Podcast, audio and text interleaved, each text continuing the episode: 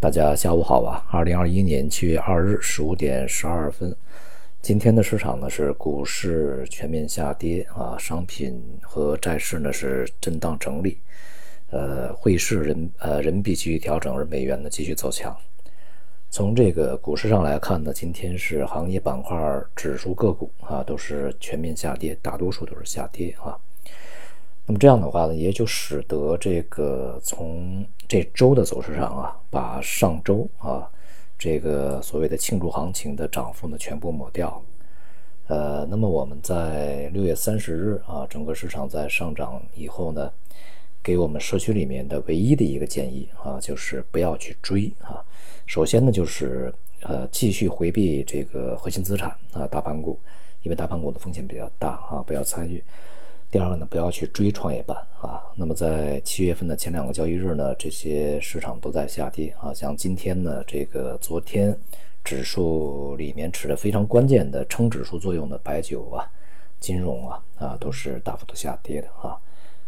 而像这个上证五零啊，也就是核心资产的代表指数，这里面的成分股只有一家是一只上涨啊，其他四十九只呢一只停盘啊，四十八只是下跌的。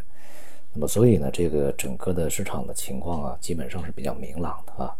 它就是一个这个调整状态，而且呢，是以核心资产为中枢的啊，这个它的一个压力承载之下的系统性的一个调整啊，也就是我们在之前所讲的，呃，风险是系统性的，机会呢是结构性的。目前从市场大的逻辑上来讲呢，仍然是一个通胀以及货币政策啊回归正常化的一个路径问题啊。那么从这个市场本身的这个层面的问题呢，呃，它的矛盾主要体现在啊，这个增量资金不足，存量资金呢有出逃的意愿，同时呢，基本面的增长和预期呢，这个大致吻合，并且是未来的情况比较复杂，并且稍弱啊。呃，而呢，最重要的是估值又过高啊，这就是市场本身的一个矛盾。如果估值呃高企，它需要更高的话呢，需要这个未来的盈利的预期或者实际盈利呢继续快速增长啊，而经济增长的这个恢复的水平啊，呃，力度呢又不支持这一点啊。那么另外呢，就是你增量资金啊足够的充裕。呃，但是现在看起来呢，增量增量资金非但不是很充裕啊，这个增量资金呢还有出逃的意愿，所以说这就是一个问题啊。然而呢，在这样的一个情况之下，并不是所有的板块和行业都下跌，像今天啊，这个航运、新材料这样一些板块的表现就特别好，还有机电的等等啊。那么，如果我们去这个细致的观察，在这些板块里面，其实是持续。呃，表现是很好的，在今年啊，以及在过去的数个月时间里面啊，那么这也就是和整个市场的大的一个呃，这个在之前反复被证伪的逻辑，以及这个热炒的一些题材啊，和系统性的一些风险和周期啊，不是那么相关性很强的一些行业板块啊，那么他们有自身的这个基本面的。呃，良好的驱动力和支撑啊，所以说，在这样的一些这个结构里面，我们才能够找到一些比较稳妥的机会啊。即便他们在呃部分的时候，